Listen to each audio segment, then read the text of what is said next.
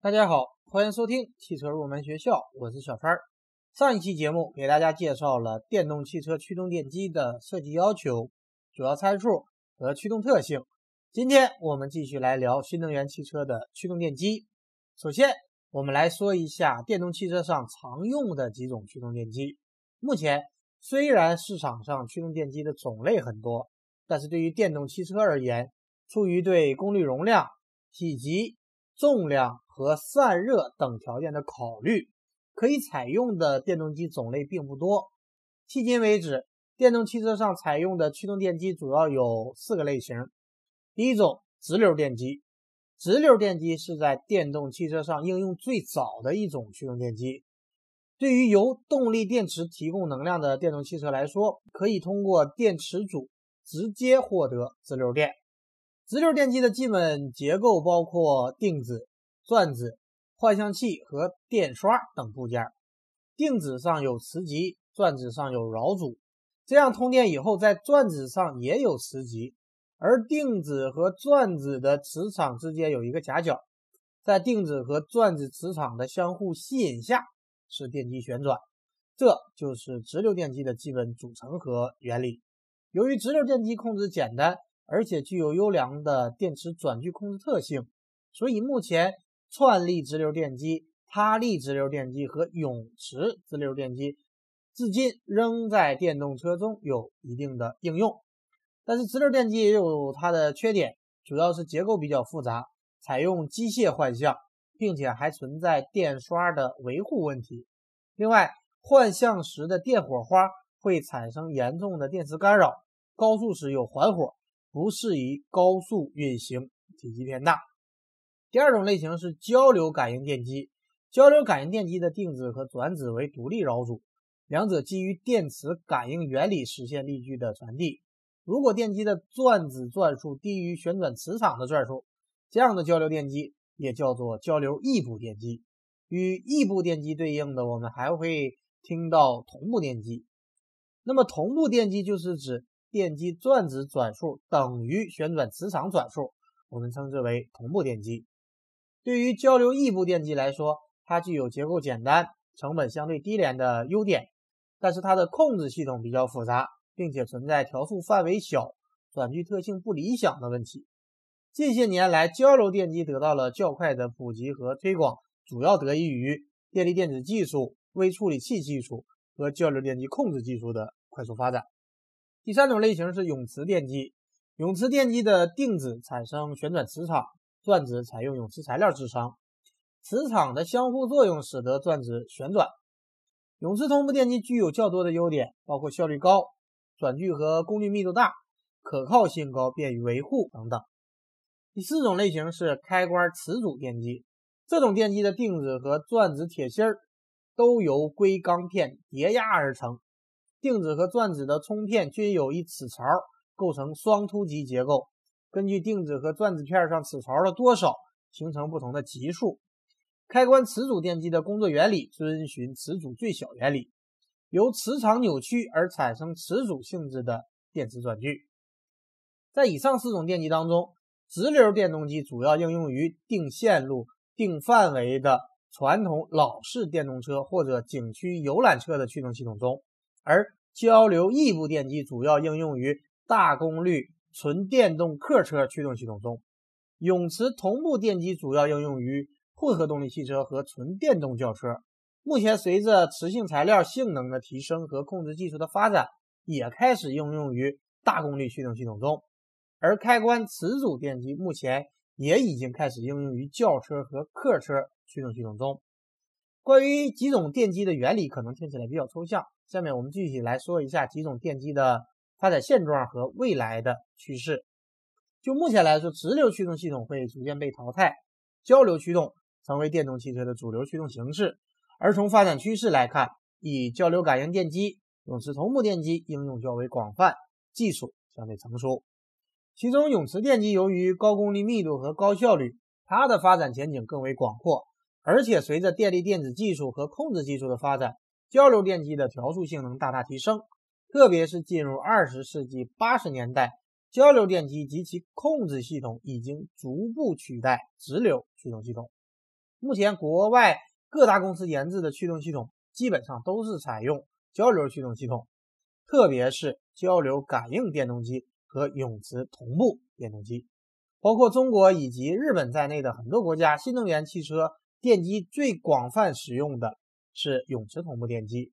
给大家举几个例子，比方说北汽新能源系列的纯电动轿车，上汽荣威的 E 五零、比亚迪的秦和 E 六等车型都是采用的永磁同步电机。而以特斯拉为首的部分美国和欧洲企业使用的是感应电机。而对于最后一种开关磁阻电机来说，也有部分电动汽车采用，而开关磁阻电机目前还处于探索和开发阶段。说完了以上四种电机，下面来给大家介绍一下轮毂电机。轮毂电机也是现在比较热门的一种驱动形式。轮毂电机技术，大家也可以理解为车轮内装电机技术。它的最大特点就是将驱动装置、传动装置和制动装置都整合到轮毂内，将机械部分大为简化，便于布置。早在1900年就制造出来了轮毂电机直驱的保时捷前驱电动汽车，而在20世纪70年代，这一技术主要用于矿山运输车等领域。轮毂电机根据电机的转子形式可以分为两种：内转子式和外转子式。其中外转子式采用低速外转子电机，电机的最高转速在1000到1500转之间，没有减速装置。车轮的转速与电机相同，而内转子式则采用高速内转子电机，配备固定传动比的减速器。为获得较高功率密度，电机的转速可高达一万转每分钟。随着更为紧凑的行星齿轮减速器的出现，内转子式的轮毂电机在功率密度方面比低速外转子式更具有竞争力。下面我们来说一下轮毂电机的优点。第一个优点，由于将驱动装置、传动装置和制动装置都整合到轮毂内，所以可以省略大量的传动部件，结构简单。比方说，像传统的汽车的离合器、变速器、传动轴、差速器等等，这些部件不但重量大，而且让车辆的结构更为复杂，同时也存在需要定期维护和故障率的问题。第二个优点，简化了传动链，提高了传动效率。传统的传动系统由于结构的复杂性，每一级传动都有传动效率的损失，轮毂电机直接驱动车轮，避免了传递路径上效率的损失，可以提升效率百分之八到百分之十五，节省能量。第三个优点，便于底盘空间布置高度集成化。由于省去了中间的传动机构，因此可以省略前舱的布置空间，也可以降低一些四轮驱动车辆后排座椅中央的凸起，乘客可以享受更大的。车内空间。第四个优点是易于实现多种复杂的驱动控制。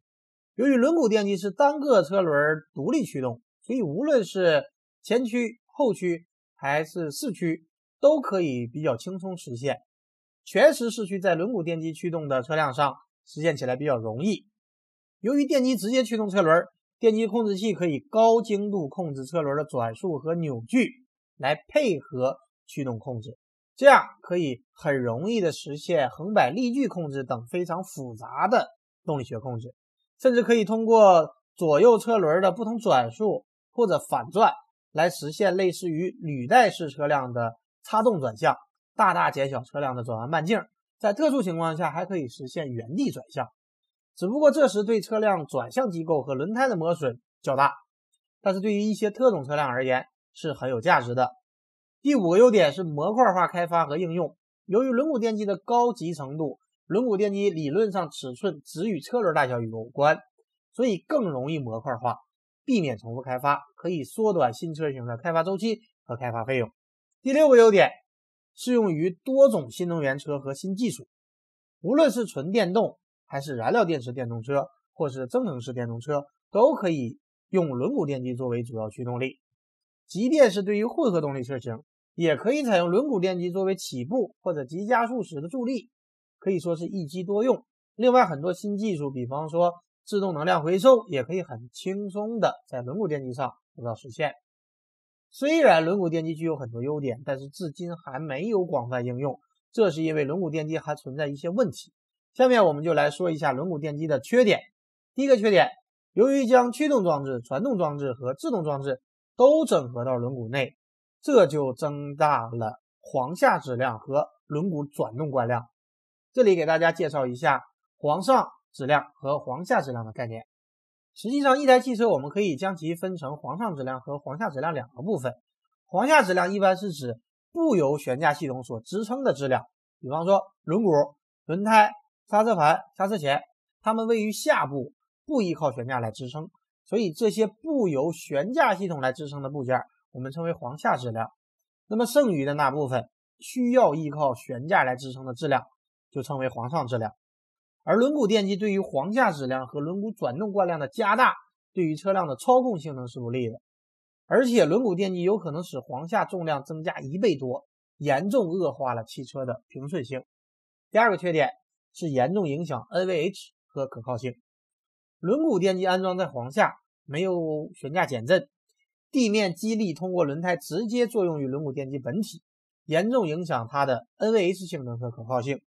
第三个缺点是工作环境恶劣，轮毂电机会面临水、灰尘等多方面影响，对密封性要求比较高，同时又需要考虑散热等问题。第四个缺点是容易过热退磁，一般情况下，电机材料达到一百四十摄氏度的时候开始出现退磁现象，二百摄氏度以上时会出现明显退磁现象。在汽车驱动时，车轮由于经常需要处在大负荷、低速爬长坡等工况，而轮毂电机又放置在狭小的车轮内，所以容易出现冷却不足，导致电机过热，使得轮毂电机材料过热退磁。而且在汽车制动时，制动器也会产生大量的热量，热量会直接传到轮毂电机上，使得轮毂电机材料过热退磁。以上这些问题都是轮毂电机所存在的问题。也是轮毂电机所面临的难题。好的，以上就是本期节目的全部内容。下期节目我们继续来聊新能源汽车的专题。感谢大家收听今天的汽车入门学校，我们下期节目再会。